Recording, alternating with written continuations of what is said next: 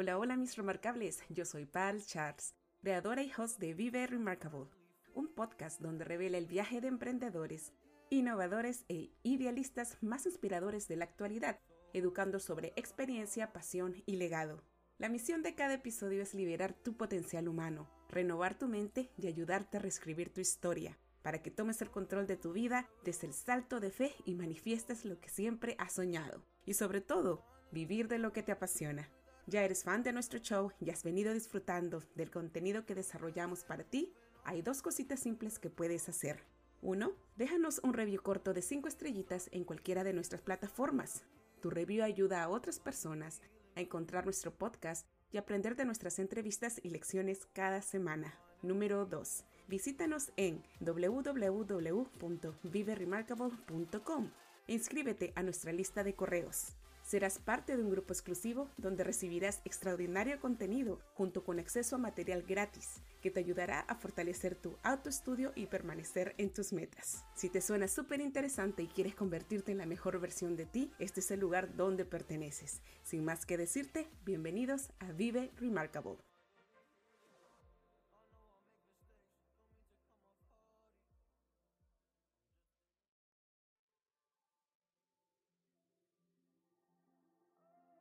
La vida es una obra de teatro que no permite ensayos. Por eso canta, ríe, baila, llora y vive intensamente cada momento de tu vida, antes que el telón baje y la obra termine sin aplausos.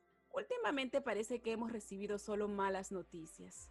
Por un lado, lo que nos está enseñando la pandemia, y por el otro, el impacto de los medios de comunicación en la humanidad. Esto es tremendo.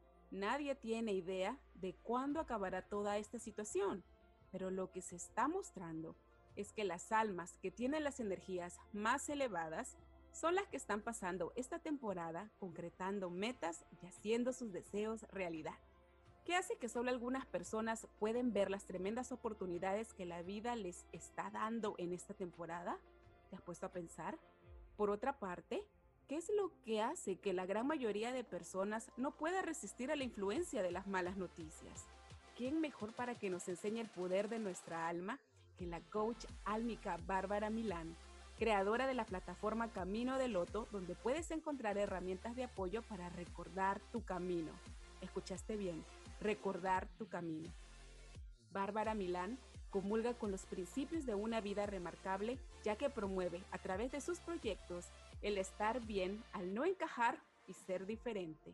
Al final de cuentas, sabemos que ser y vivir auténticamente sabiendo lo que hemos venido a hacer en esta encarnación es de gran importancia. Ese es el motivo que nos inspira a vivir una vida con un propósito, felicidad y gran abundancia.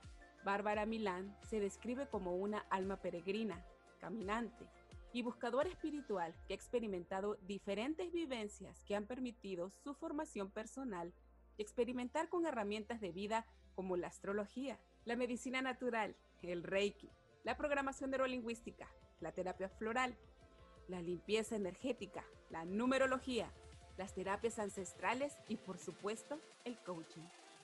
Valiosa información que comparten sus plataformas con la única intención a que comiences a vivir una vida con propósito, sentido y felicidad, porque es tu regalo divino.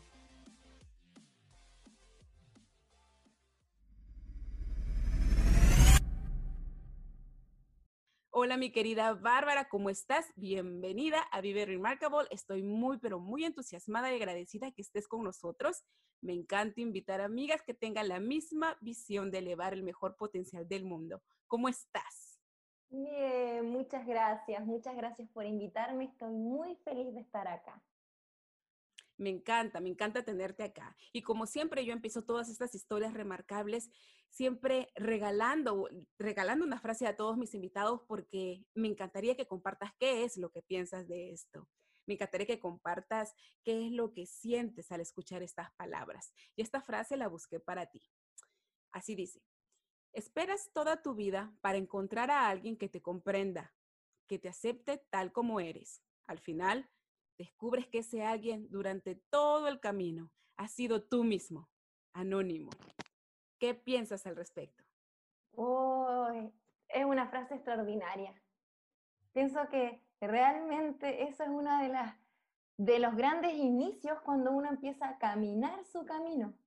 Muchas veces nosotros empezamos a caminar esperando que otros efectivamente nos comprendan o nos acepten como somos, cuando efectivamente nos damos cuenta que el camino siempre fue hacia adentro y que nosotros éramos los que nos teníamos que conocer y aceptar a nosotros mismos. Encuentro maravillosa esa frase, querida, que elegiste, porque efectivamente yo puedo decir que en mi vida he pasado por esa instancia más de una vez, tratando de buscar a otros en el afuera las cosas que estaban adentro. Sí, y yo también me siento bastante relacionada con eso, porque también he pasado la mayoría de mis años de vida buscando afuera. Pero me encantó lo que acabas de decir, que es un camino hacia adentro. Eso, eso resuena mucho con todo lo que estamos haciendo ahora. ¿Cómo tus padres o las personas que te conocen describirían a qué te dedicas? Porque en realidad tú eres profesional, has estudiado numerología, astrología, medicina natural. Exactamente cómo la gente que te rodea te podría describir en qué es lo que estás haciendo. Mira, a veces siento que ni siquiera yo puedo describir todas las cosas que hacemos, porque efectivamente son muchas. Yo puedo decir que mis papás últimamente me están como describiendo como una persona conectada con el alma y acompañando a que los demás se conecten. Y yo creo que esa definición la he podido recién, la hemos podido crear hace muy poco, porque efectivamente no entendía desde a dónde se estaban moviendo todas estas herramientas, entonces ahora podría decir que sí, que ellos me definen como una acompañadora del alma, como un alma acompañando a otras almas. ¿En qué? En la búsqueda de su propósito espiritual, que es lo que me mueve y lo que amo a mí, me ha movido desde el primer momento de mi vida. La opinión de los padres es una opinión bastante importante. si tus padres han visto ese cambio en ti es porque han visto pues esa luz que tú has como dice, y empezado a iluminar recientemente. Pero quisiera que nos cuentes un poco tu historia personal. ¿Cuál es la historia de Bárbara Milán? ¿Cuál fue el mayor desafío que tuviste que atravesar en tu vida que te hizo entrar a, tu mundo interior y justamente empezar a sanarlo? Yo creo que, que, siento que, como tú bien me dijiste en la, en la reseña que la encontré tan bonita y tan simbólica, es que siento que gran parte de mi vida he sido como una peregrina desde que soy muy chiquitita siempre estuve buscando a qué venía y hacia dónde íbamos. Ya yo me acuerdo que era pequeña, íbamos al jardín y yo le preguntaba a mi mamá y le decía, mamá, ¿pero a dónde vamos? Y ella me decía, al jardín, que es como al kindergarten. Y yo, no, mamá, ¿pero a dónde vamos? Al jardín. ¿Y de dónde venimos? De la casa. Y yo sí, no era, no sabía tampoco porque era pequeña, cinco o seis años, qué era. Después un día estábamos en familia y le pregunté de nuevo a mi papá. Le dije, papá, ¿pero a dónde vamos? Y él me dice, ¿sabes qué, hija? Anda a la iglesia. Ahí ellos saben todo. ¿Y para qué me dijo? Me dijo eso y empecé a buscar y ahí yo creo que empecé ese peregrinaje porque dije, ok, si ellos no me pueden responder, debe haber alguien que me va a poder decir esto. Y empecé a moverme, a moverme y me acuerdo que fui a la iglesia católica, estuve ahí, aprendí, leímos la Biblia, hice todos los sacramentos que había que hacer, ¿cierto? Desde la, la primera comunión, la confirmación, empecé a buscar, por favor, hacia dónde vamos y de dónde venimos. Me di cuenta que ahí no encontraba las cosas, encontraba las respuestas, pero no me terminaban de cerrar. Seguí, me fui. Tenía una amiga en ese tiempo que estaba practicando, estaba en una congregación y un grupo de Hare Krishna. Dije, ah, esta es la mía, a lo mejor los Hare Krishna van a saber a dónde vamos y dónde venimos. Me metí de nuevo. Tuve algunas otras respuestas, y dije, no, todavía me falta. Otro amigo está eh, incorporando en estas iglesias evangélicas cristianas. Dije, ya, ok, a lo mejor ahí tomé otro. Y así empecé en el budismo, millón de cosas. Y después dije, ya, como que algo en mí empezó a, a ver como una presión social empecé a darme cuenta que esto que yo me estaba moviendo no era lo que los demás niños estaban haciendo. Me di cuenta que yo solamente estaba buscando esto de como de, de a dónde vamos, pero yo miraba afuera y veía que todos estaban jugando, las chicas estaban bailando, como que yo dije, chuta, a lo mejor esto que me he estado preguntando no tiene ningún sentido y efectivamente debería estar bailando y estando como los demás. Y así estuve harto tiempo, me acuerdo que a veces de, nuevo llegaba esto, pero yo ya no importa. Como que lo, lo dormía y seguía, lo dormía y lo seguía. Pasó el tiempo, había que estudiar en la universidad, ya era un tiempo, en mi familia era muy, muy, muy importante para ellos es tener un título profesional. Ya como que un título profesional nos daba una categoría y por, y por eso íbamos a tener una vida feliz y asegurada, porque no nos iba a faltar nada si nosotros éramos profesionales. Y eso yo lo vengo escuchando desde muy chico y es a lo que todos, mi familia, mis primos y todos supuestamente esperábamos. Entonces pasó que llegó ese tiempo, yo lo mismo, ya no sabía qué estudiar, estudié una carrera, no, me salí, fue una gran decepción, una de las primeras, yo creo, decepciones de mis papás, que fue que mi padre es ingeniero, y yo me puse a estudiar ingeniería también, como no sabía qué hacer, esta pregunta, ¿a dónde vamos? y a dónde voy, ni nada, no, no respondía, así que dije, ya no importa, estudié, y ahí empecé. De a poco empecé, ya no me podía levantar, me cambié de carrera, yo dije, a lo mejor lo mío tiene que ser algo como con las comunicaciones, yo que soy buena para hablar, dije, ya, a lo mejor me cambié de carrera lo mismo, empecé a estudiar y lo mismo, sentía, pa, me sentía ese vacío, yo así como que, ¿qué, qué, qué estoy haciendo acá? ¿Qué, qué, ¿Qué, me, efectivamente esto es lo que me va a dar? Y entré en una depresión yo creo que muy profunda. Efectivamente me di cuenta que no podía seguir sin tener estas respuestas. Eran unas respuestas demasiado importantes para mí que yo sentí que por muchos años la, las oculté abajo, ¿cierto? En el lodo, pero que ya no podían seguir ahí. Entonces me estuve ahí, estuve ahí, pésimo, eh, adelgacé, empecé a bajar, bajar, no, no, no podía. Y ahí me di cuenta, por primera vez yo puedo poder tomar como testimonio de que sentí mi alma enferma. Yo dije, no, mi cuerpo no es el que está enfermo. Hay algo más grande que se está enfermando y que si yo sigo igual, esto no va a terminar para bien. Y ahí empecé una búsqueda ya que tengo que hacer. Le contaba a mis papás de nuevo, pero no, no, si son tonteras, bárbaras, si tú tenés que animarte, no pasa nada. No encontraba de nuevo en ningún lugar algo que me pudiera dar esa respuesta o potenciar esto que yo sentía que estaba enfermo, que no se sanaba con nada. Psicólogo, eh, en la universidad habían como personas que te ayudan con las decisiones académicas, bueno, de todo este tipo, entre las psicologías y todo, y no, seguía lo mismo, estaba en una depresión así tremenda. Al final yo dije, ya, ya estoy en esta, voy a terminar la universidad en la medida de lo posible, sintiendo que cada vez yo ya no era la misma. Yo creo que ahí fue un antes y un después porque dije, ya, o acá hago algo, o acá me muero de la pena. Porque físicamente lo más probable es que estoy súper bien, pero hay algo más grande que se está muriendo adentro y tengo que empezar a hacerme cargo. Y ahí me acordé de todas estas cosas que yo había estado buscando cuando niña y volví y tenía una caja llena, Biblias, recortes, eh, distintos tipos de libros, el libro de la vida y la muerte, el libro del mormón, la Biblia, o sea, lo que se te ocurra estaba de todas las distintas ideologías y dije, bueno, acá va a tener que haber algo que me pueda sacar de este dolor. Y ahí efectivamente empecé de nuevo a leer desde este dolor y me di cuenta que en cada distintas lecturas que iba teniendo, una parte de mí se iba como pegando, como que una respuesta me daba algo, se me iba uniendo una parte que sentía que estaban rotas y se unía y se unía y se unía y empecé a darme cuenta que eso que estaba buscando no lo iba a poder encontrar porque no se, no se aprendía acá, era algo de acá, que ese dolor que tuve tan profundo y lo, me pude volver a encontrar con todos estos libros y esta sabiduría, las iba a poder entender cuando yo abriera la vulnerabilidad de mi alma. Yo siento que ahí hubo un antes y un después en mi vida, porque me di cuenta que efectivamente toda mi vida yo me estaba preparando para este momento y que a lo mejor lo que yo pensé que era de que yo había dejado las cosas de lado, al final siempre estamos sostenidos por algo mayor, que si no hubiese sido por este dolor, yo no hubiera podido encontrar la respuesta que estaba buscando desde que tengo memoria.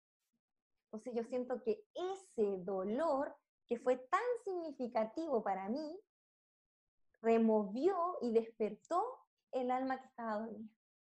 Yo siento que esto han sido estos últimos ya 10 años desde eso hasta ahora, y ha hecho una conexión totalmente directa. Yo creo que ahí recién puedo decir que empezó la conexión con mi alma y mi sanación. Y ahí yo siento que tengo algo muy propio, que es cuando hay algo que me apasiona, pero me obsesiono, como que yo siento que es una parte mía que se obsesiona porque dije, esto, estas son las respuestas, pero yo necesito seguir profundizando. Y entré en un mundo del reiki, de las flores, donde cada una de esas hermosas medicinas y los saberes ancestrales me iban demostrando desde la experiencia todos estos relatos que yo estaba leyendo en estas sagradas escrituras de, distintos, de distintas aristas. Entonces yo siento que ahí comenzó o se, sí, podríamos decir que pasé de curso en este peregrinaje espiritual que venía desde los cinco años y me dio estas respuestas que yo creo que ahí fueron la clave de esta sanación. Haber encontrado desde ese dolor, desde esa fragmentación del alma, empecé de a poco a pegarla hasta que se empezó a construir. Yo siento que ese fue un antes y un después en mi vida y ahí me di cuenta que cada uno de nosotros en algún momento de la vida pasamos por este tipo de preguntas. Y lo importante que es hacerse cargo de este sentir. Y que este sentir muchas veces no necesariamente tiene que ser con un sentir que sea muy eh, cotidiano para todos o un sentir que puede ser a lo mejor muy, muy no muy social, pero sin embargo es importante que tengamos que darle el poder que requiere, porque hay un antes y un después en nosotros entendiendo que somos seres espirituales y que eso era lo que estuve buscando toda la vida, de que yo sabía que éramos más de lo que nos habíamos dicho, pero que no tenía de a dónde entender qué era lo que realmente importaba. Yo creo que ese dolor y estas respuestas fueron las que me sanaron. En verdad volvieron a la vida. yo siento que me volvieron a la vida, en verdad. Es, increíble. La verdad, no me hubiera imaginado que ese hubiera sido el dilema, ¿verdad? Existencial que te habría pasado. Me encanta, porque ahora no se nota que hayas pasado esa situación. Pero tú dijiste algo muy interesante, tú dijiste vulnerabilidad del alma, que es algo muy diferente a la vulnerabilidad psicológica que todo el mundo habla, ¿no? Que las redes sociales dicen, ay, si sé vulnerable, que vas a vender más cuando vendas tu historia y todo lo demás. Pero tú has dicho algo que para mí es totalmente nuevo, la vulnerabilidad del alma. ¿Cómo se ve una persona? Y quisiera que me lo expliques tú porque tú lo has pasado. ¿Cómo se ve una persona que realmente siente ese, ese impacto cuando su alma, físicamente, cómo lo sentiste?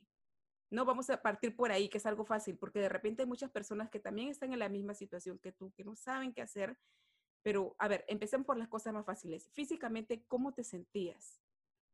Me sentía enferma sin estar enferma. Ya me sentía enferma, me dolía el cuerpo, me dolía el pecho.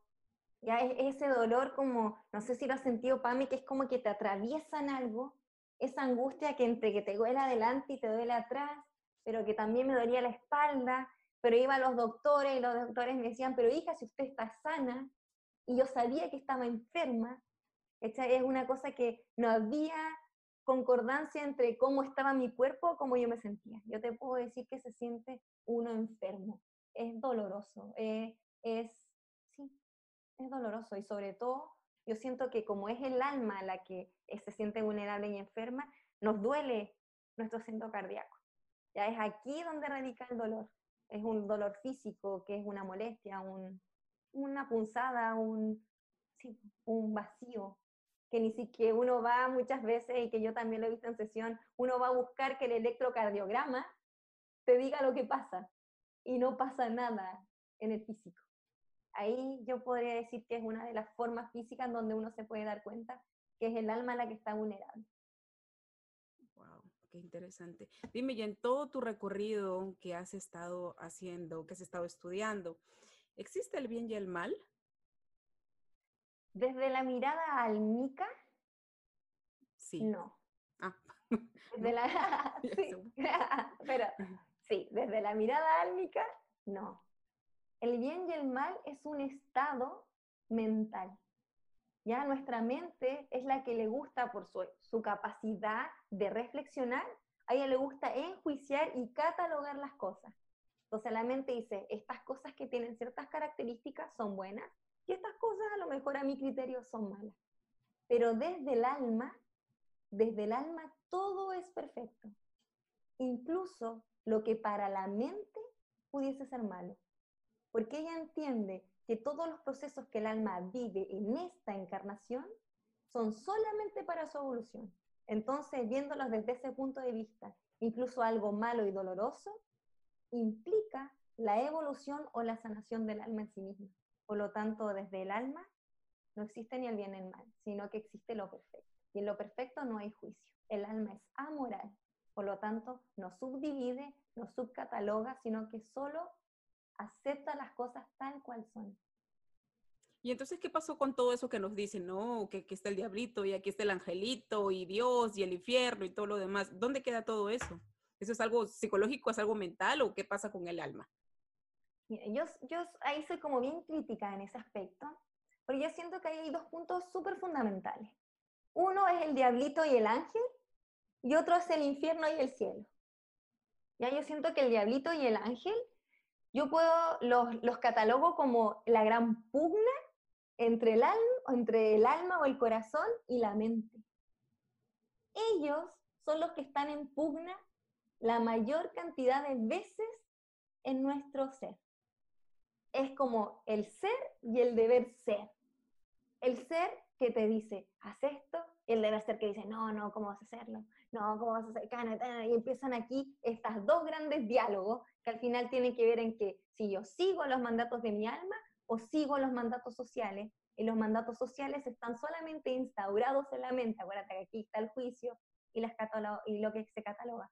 Por lo tanto, desde ese punto de vista, desde el punto de vista álmico que yo manejo, esto, el angelito y el diablo, pudiésemos ser el alma y la mente. Y no, y no necesariamente el alma es el angelito, porque muchas veces el alma también va a querer cosas que para la sociedad son malas. Y como el alma es amoral, ella te puede decir, haz algo tuyo, hace porque a ti te hace bien, y eso podría haber estado simbolizado por un diablito, pero efectivamente no necesariamente eso es malo ni bueno, sino que para el alma todo es perfecto. Por lo tanto, son dos fuerzas que están todo el rato en pugna. Y por otro lado, yo siento que esto del, infierno y todo eso tiene, que mucho, tiene mucho también que ver con un poco de el control que han afectado en nosotros, ¿ya? Yo siento que esta parte terrenal siempre, siempre han habido, hemos, hemos entendido que hay gente que, que todo, existe el libre albedrío, ¿cierto? Que podemos, cada uno elige una de las grandes leyes universales que uno elige como ser. Entonces, ¿qué pasa? Que no va a faltar siempre el un poco más eh, vivo, como le decimos en Chile, que quiere aprovecharse de los demás.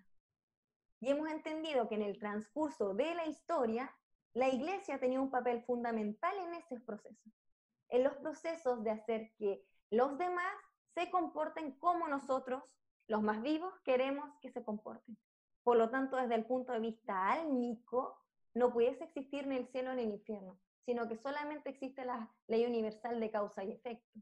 Si tú obras bien, te va a ir bien. Si tú obras mal, te va a ir mal. Pero no necesariamente eso significa que vayas a ir al, infierno, porque lo que pasa es del alma es que el alma siempre cree que todo lo que te pasa forma parte de tu aprendizaje.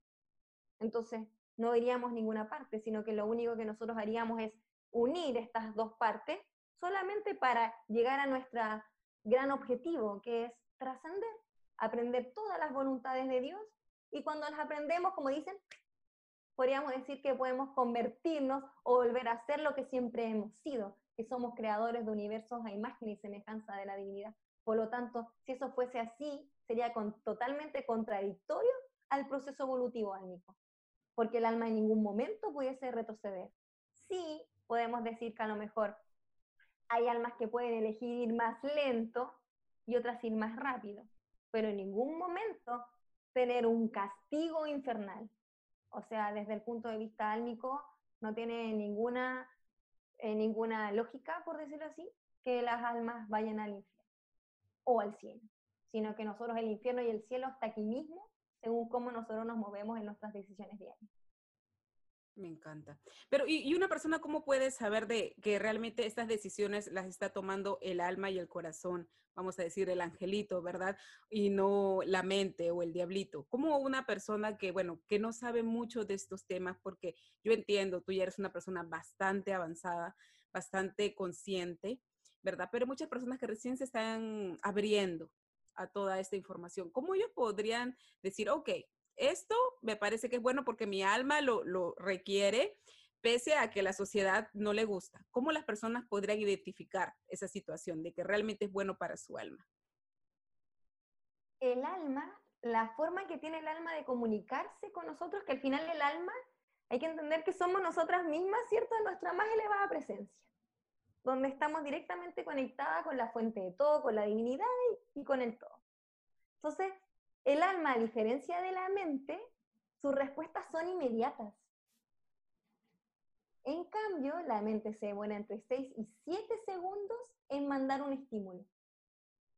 ¿Qué significa? Que si yo alguna vez quisiese tomar alguna decisión, yo sé inmediatamente la decisión que mi alma me está diciendo.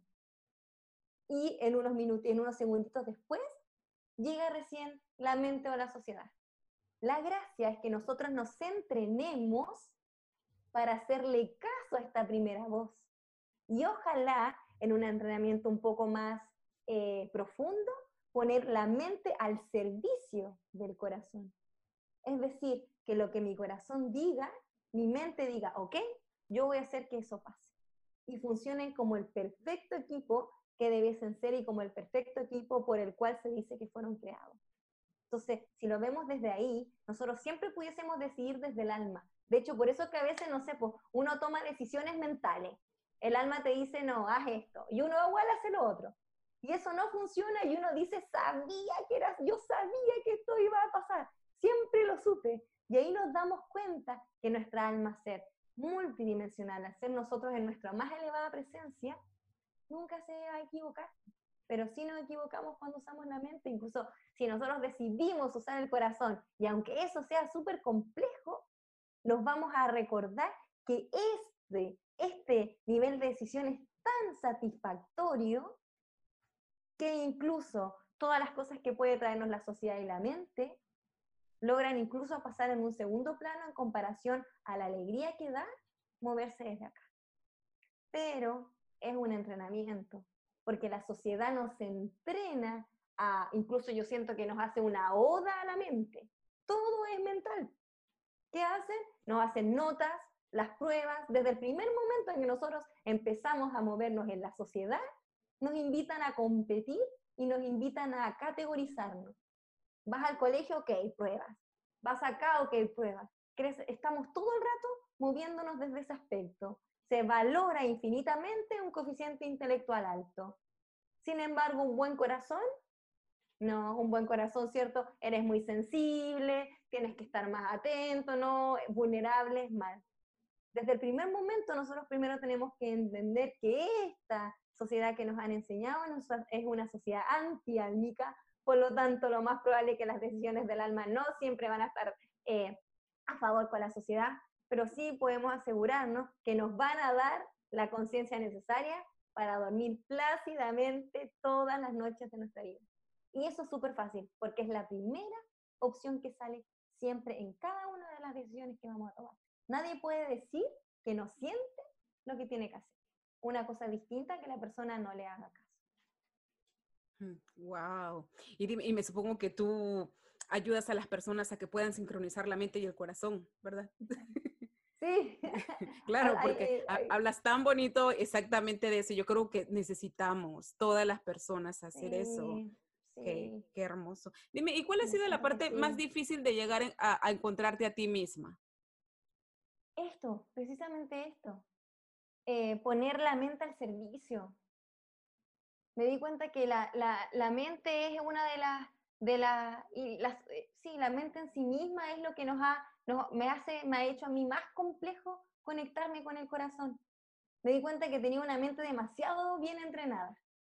Como que le había puesto demasiado ímpetu en tener una buena mente. Entonces eso después me jugó una mala pasada. O hizo que se me hiciera más complejo poder escuchar acá. Entonces yo siento que lo personal para mí, incluso hasta el día de hoy, es un entrenamiento diario poder ponerla al servicio. Porque aún así hay veces que no se me da natural. Me he dado cuenta que ha sido tan fuerte, como yo le llamo así muy fuertemente el adoctrinamiento, que se me hace a veces complejo no salirme de ese modo avión y entrar al modo del sentir. Entonces yo siento que eso ha sido una de las cosas más complejas. Yo creo que siento que según eh, como vaya adquiriendo los pasos del entrenamiento y del camino espiritual, se me va a hacer mucho más sencillo, pero es algo que me ha, me ha costado. ¿Y cómo se ve un día en Bárbara Milán? O sea, tú me hablas muy bonito para sincronizar y todo lo demás, pero como una, como nosotros que no hemos visto esa situación, ¿cómo es que tú te sincronizas? ¿Qué rutina es la que tú utilizas? ¿Cómo lo haces? Bueno, una de las cosas que me sirve muy, muy harto es la meditación. La meditación me sirve para poder un poco descansar la mente y empezar a sentir mi cuerpo. Porque el lenguaje del alma implica el sentir y habitarse en lo que estamos. Pero para eso tengo que tratar de que ella no esté tomando el control todo el rato. Entonces la meditación me sirve cualquier cantidad. Y lo otro es entrenar con cosas pequeñas. Ya entrenar con cosas pequeñas la decisión álmica. Por ejemplo, no sé, aquí voy a dar un ejemplo. Todos los días trato de hacer cosas pequeñas y decir, ya, ¿Cuál me gusta? Este. Y lo elijo. Y me mantengo en, este, en esta decisión. Porque la mente pasan seis, seis segundos y empieza. Este no. Este era el mejor lápiz. Porque elegiste el otro. Y empieza. Y ahí está donde yo a convicción tengo que mantener y trato de mantener esta decisión. Eso me hace que cuando yo tenga que tomar una decisión realmente importante, tenga la fuerza y la convicción necesaria para mantenerme en esa decisión. Porque si no, la mente que tiene más control me manda tanto estímulo y tantas formas para que yo le crea que se me va a hacer complejo mantenerla. Entonces, eso yo lo hago todos los días, desde lo más pequeño, desde ya, quiero té o café. Y, y voy a elegir el té y digo, ah, pero, pucha, el té está nueva en la caja. No, mejor el café que ya está abierto. Y digo, a ver, no, ¿qué es lo que siento? ¿Qué es lo que quiero? té, ok, abro la caja. Y estoy todo el rato y la mente, ah, sí, sí, la mente con su diálogo, sí, pucha, estoy desperdiciando, ¿para qué lo abriste? Y hago todo el rato lo mismo, pero me da tanta satisfacción el té que ahí, pum, la mente para y se pone al servicio. Pero eso lo tengo que hacer todos los días. Y es algo que podemos hacer todos, todos los días. Entrenarnos con cosas pequeñas. Elegir esto, esto, elegir esto, esto. Y lo, lo bacán es que como la mente es un músculo, se entrena como cualquier músculo. ¿Cómo? Repitiendo. Mientras más yo repita que la mente se ponga al servicio, más fácil se me va a hacer después seguir solamente los mandatos del alma. Pero eso se tiene que hacer todos los días. Nosotros tenemos alrededor de 56 mil pensamientos diarios. Eso implica que la guerra que tenemos con la mente no es menor. Son 56 mil. De eso, por lo menos nosotros tenemos 5 mil que son conscientes, 10 mil conscientes y todos los demás son inconscientes. Por lo tanto, nosotros tenemos que estar todo el rato ejercitando. Y eso hago yo, ejercito, ejercito, ejercito, medito, contemplo a veces. Me veo solamente a contemplar, a mirar, presenciar lo que hay, pero lo hago todos los días para mí. Todos los días. Sí, o sea, tú cuentas y, y, aparentemente pareciera que fuera fácil, pero no lo es. Acallar la mente es un trabajo, creo que más pesado que hasta ir a trabajar todos los días. Sí. Para mí, sí. Sí, mm. completamente. Sí, y imagínate si en verdad cuántos años de nuestra vida hemos vivido en piloto automático. Y yo le llamo al piloto automático cuando hemos decidido solamente hacer lo que tenemos que hacer, sin por ningún momento pasar por el corazón. Años, po hay gente que toda la vida ha estado así. Entonces no es menor el trabajo de entrenamiento álmico, porque el entrenamiento álmico implica poner a la mente en la subgerencia y dejar que la gerencia tome el lugar que le corresponde. Y eso implica repetir, repetir, repetir, repetir, porque esta, la sugerencia no da el vaso a torcer tan rápidamente. Entonces, como tú dices, yo siento que el trabajo álmico, el camino espiritual, es un trabajo de toda la vida. De hecho, todos nosotros estamos en un camino espiritual, como leí por ahí una vez, pero la, muy poca gente lo sabe. Sí, muy poca gente lo sabe y muy poca gente le interesa. Yo tengo muchas personas que a veces me escriben, ¿no? Y me dicen, ¿sabes qué? Todo muy bonito, pero lo que yo no quiero hacer es interiorizar en mí. Eso me cuesta mucho, no lo quiero hacer porque yo sé que el momento que lo haga voy a tener que trabajar en mí y eso es algo que a mí no me gusta. Entonces, y uno dice, pero por Dios, de todas las oportunidades que te estás perdiendo, porque esa es la verdad, uno se pierde de oportunidades. Dime, ¿qué es la cosa más importante que has aprendido en tu vida? Yo creo que la cosa más importante, bueno, es la aceptación. La aceptación de lo que somos, en verdad. aceptarme, a aceptar que está bien ser diferente, que está bien tener dudas existenciales, que está bien porque de ahí, de, ese, de esa diferencia, de esa aceptación, radica nuestra verdadera naturaleza. Y eso es una cosa que por lo menos a mí me ha costado cualquier cantidad. Este, muchas veces estuve lejos de eso por tantos años y por eso llegaba cierto esa depresión que les contaba. Yo creo que la aceptación, lejos, lejos podría decirlo que. ¿Y cómo fue ese conflicto? Porque sí, claro, esta pregunta ya está bien lejos de lo que nos contaste, pero ¿y cómo fue ese conflicto entre tus padres? ¿Cómo fue que ellos llegaron a aceptar esta nueva decisión de cambiar tu nuevo, tu nuevo camino, ¿no? A dedicarte a todas estas cosas tan bonitas que aparentemente de la sociedad lo ven como, como el arte, ¿verdad? Como que eso no sirve. Yo siento que es algo que, yo siento que es porque ellos me ven feliz, en verdad yo siento que, que, mucho tiempo trataron ellos de mostrarme el camino, que ellos encontraban que era el camino bueno para mí y que en algún momento eso también les dio mucha decepción. Pero yo siento que cuando ellos vieron lo que yo, la felicidad que yo estaba tomando y el rumbo de la alegría legítima que yo estaba haciendo, que yo creo que eso fue uno de los puntos que hizo que ellos tomaran esta aceptación. Y yo puedo decir que eso ha sido hace poco. ¿ah? Tampoco digamos que es algo que, que, podemos decir que llevo años haciéndolo, sino que yo creo que, que fue un proceso también de ellos de, de, de aceptar esta nueva hija.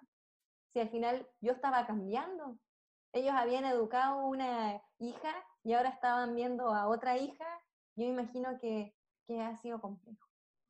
Eh, hubo mucho eh, peleas, rabias, penas entre medio.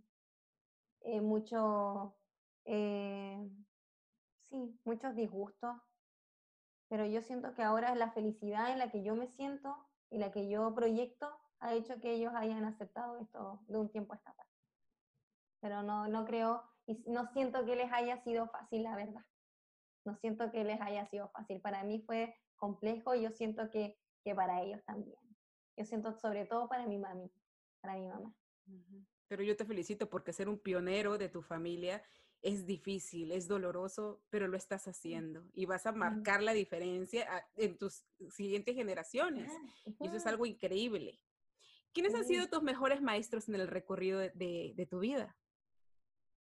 Mis padres, mis padres primero. Esto de, ellos mostrarme eh, un camino y después yo también en ese quebrar han sido unos constantes entrenadores de esto. Me, entrenar, me han entrenado a esto de la valentía, de sostenerme en una posición ante estas pugnas. Eh, fueron como los primeros en todo ese conflicto, también los que me mostraron, anda a la iglesia, habrá algo ahí, que me dieron todas las herramientas que yo tengo ahora. Si al final yo siento que ellos y todos mis ancestros, ¿cierto? Me han estado acompañando desde el primer momento, solo que a ellos les fue complejo ver que lo que ellos me habían entregado era para este propósito que yo tenía. Yo creo que ellos a lo mejor pensaban que estas herramientas que me habían entregado era para otra cosa, pero les agradezco de todo corazón todas las herramientas que me han dado desde el primer momento de la vida a ellos y a todos mis ancestros y ancestras. Y también mis parejas que han sido fundamentales en estos procesos yo como con una energía muy libra, me crezco mucho a través del vínculo, por lo tanto han sido muy importantes en espejearme en ellos y crecer. Y también todos mis compañeros y compañeras de camino y maestros que me han mostrado las distintas terapias, las distintas formas de ver la vida. Yo siento que yo soy una unión, estoy agradecida de demasiadas personas. ¿no? Si los nombrara todos, estaríamos hablando solamente en la entrevista de, de, todas las personas. Yo siento que soy una agradecida de la vida y de, de, los maestros que se me han presentado desde el primer momento. Pero sobre todo de mis padres. Yo puedo que, decir que ellos son mis grandes maestros. Claro, lejos. Y estoy muy feliz de haberlos elegido. Hay una leyenda tan bonita budista que dice que uno elige a sus padres, ¿cierto? Porque ellos tienen las herramientas que uno elige, que uno necesita como alma para su encarnación. Y todo lo que hemos vivido nos ha permitido eh, llegar a este lugar maravilloso en lo cual nos sentimos ahora después de todo este camino apiedrado. Me siento muy orgullosa por eso y agradezco completamente. Qué herramientas, ¿no? Hay un dicho por allí que, bueno, que no tiene nada que ver con esto, pero dice, ¿para qué quieres enemigos? Ahí está tu familia. y en realidad creo que a veces es cierto, ¿no? O sea, no, no vamos a mirarlo la parte negativa, negativa, pero sí, bueno, ellos te muestran lo malo que está pasando en tu vida, pero justamente te ayuda a sobrepasar esa situación para que saque lo mejor de ti. Porque imagínate, ¿qué, ¿qué pasaría si hubieras seguido ese camino tradicional de tu familia? Nos hubiéramos perdido del regalo que tú eres ahora. ¿no? Entonces, no, el mundo estaría, estaría realmente muy triste, faltándole toda esa información que, que tú has estado acumulando en, durante todo este tiempo y sobre todo que ahora estás entregando de una manera tan, tan bonita. Me encanta, mm, me encanta, me relaciono mucho. Mira, todos los jueves en nuestro Instagram nosotros lanzamos una pregunta, la cual denominamos The Remarkable Q.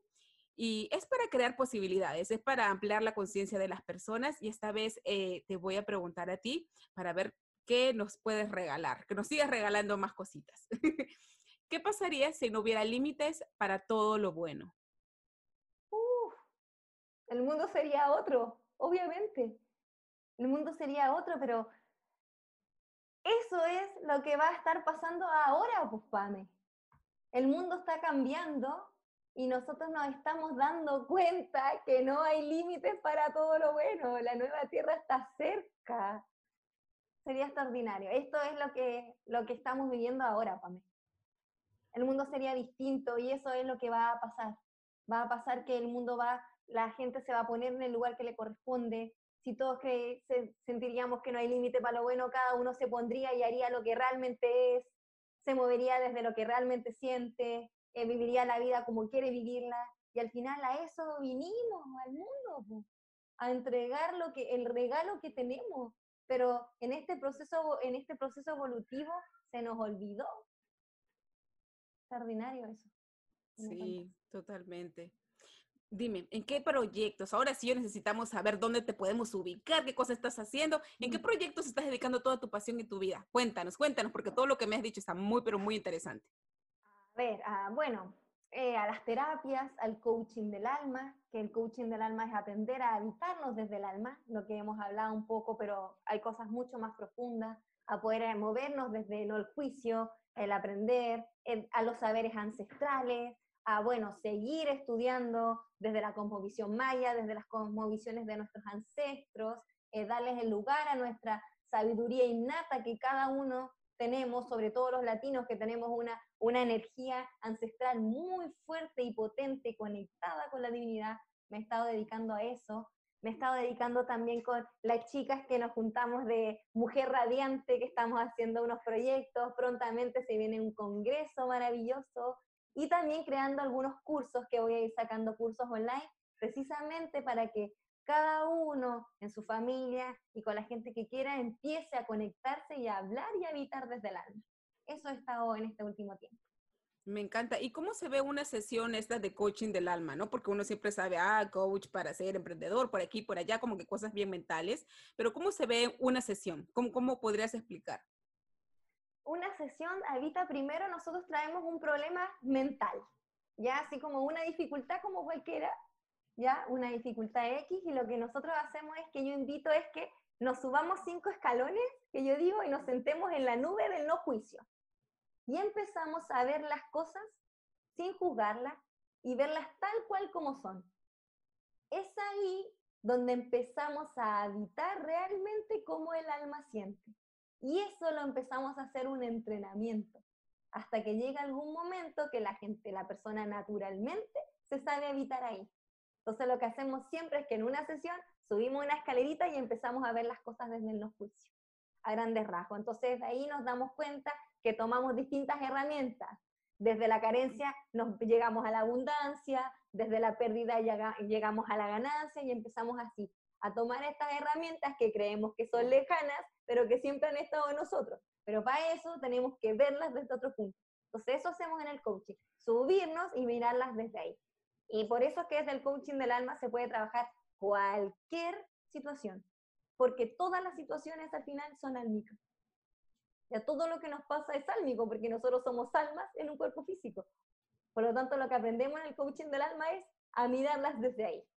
Y eso lo hacemos entrenando, las sesiones duran alrededor de una hora y media y empezamos a abordar ahí. Después la persona cuando ya sabe abordarlo ya no es necesario que siga el acompañamiento. Ellos empiezan con su camino y al final son las primeras herramientas que alguien necesita, pero cada uno es el sabio de sí mismo, entonces toma lo que sirve y después siguen en su camino espiritual. Y solo, para, sí, y solo para aclarar, todas estas sesiones las estás haciendo de manera virtual.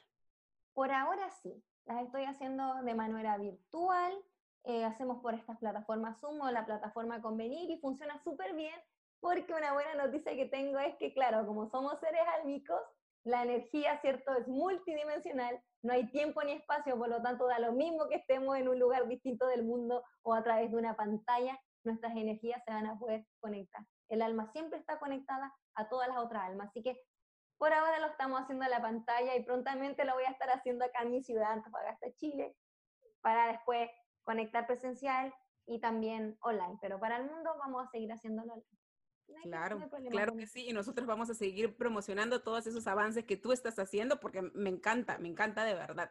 Yo, hace muchos años, yo, a mí también yo estaba dedicada a hacer todas esas cosas, de estudiar del alma y todo lo demás, pero hay algo en tu historia que tú dijiste y realmente me resonó. Cuando tú eres pequeño, ¿verdad? Tú quieres buscar respuestas y no hay nadie quien te, los, quien te dé esa respuesta. No hay nadie, entonces tu alma se comienza a marchitar y lamentablemente ese momento eres tan vulnerable, ¿no? O tan influenciable que pierdes oportunidades para seguir creciendo en ese aspecto. Porque imagínate, si tú desde pequeñita tú hubieras empezado, ¿cómo serías tú? ¿Qué tan avanzado estarías? ¿Verdad? Y eso es algo que las personas no se dan cuenta. Entonces, si hay niños pequeños en casa, mis amigos que me están escuchando, y si son bastante preguntones, por favor, busquen las respuestas. De verdad que sí, busquen las respuestas. Yo también me quedé con muchas respuestas sin contestar cuando era pequeña. Pero bueno, como dice, siempre tenemos una nueva oportunidad para seguir mejorando. ¿De qué estás más orgullosa eh, de tu vida? ¿Qué es lo que te hace remarcable?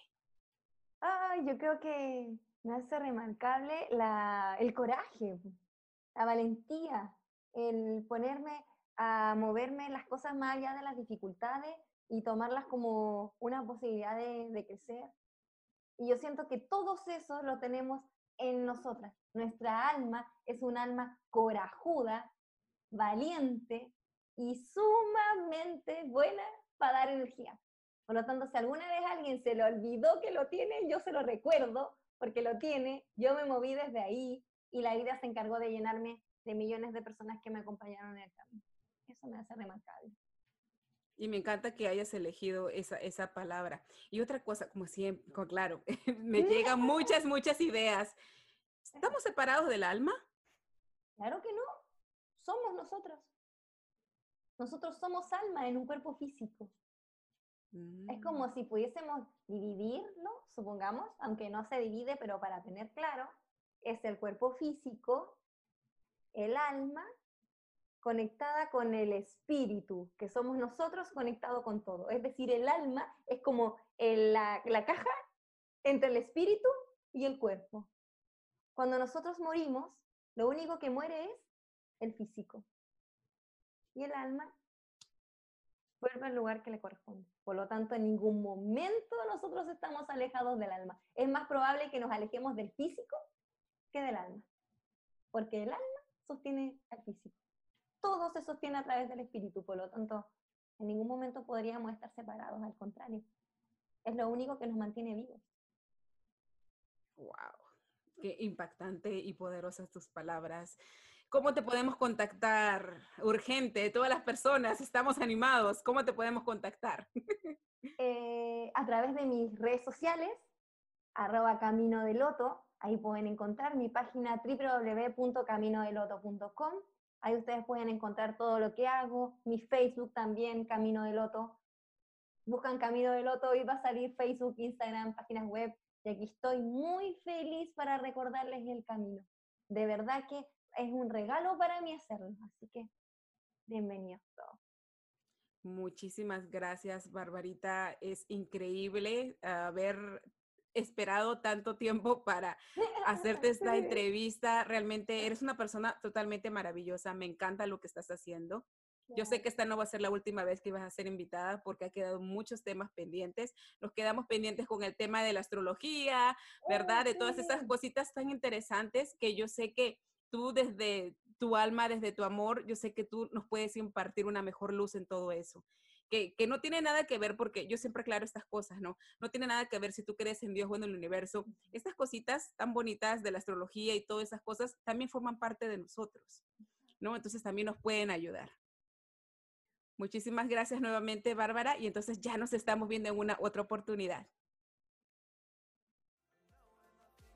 Gracias por escuchar este episodio de Vive Remarkable. Recuerda que nada en tu vida cambiará hasta que tú lo hagas. Si encuentras que este episodio te ha ayudado, asegúrate de darle like. Ayúdame a compartirlo con más personas que como tú quieren convertirse en su mejor versión. Si todavía no te has suscrito, hazlo ahora para que no te pierdas ningún episodio de este extraordinario podcast. ¿Aún no eres parte de la comunidad de Remarkables? Entra a www viveremarkable.com y déjame tu email. Te estaré mandando una invitación VIP para que accedas a material exclusivo solo para los miembros de la lista, así como recibirás regalitos virtuales totalmente gratis que sabemos te ayudarán a transformar tu vida. Si tienes alguna duda, sugerencia o deseas ser parte del show con tus preguntas, escríbeme a pulsecharts.viveremarkable.com enviándome tus datos e información de contacto. Encuéntranos en todas las plataformas de podcast así como en Facebook y YouTube como Vive Remarkable y en Instagram como vive.remarkable. Hasta un próximo episodio.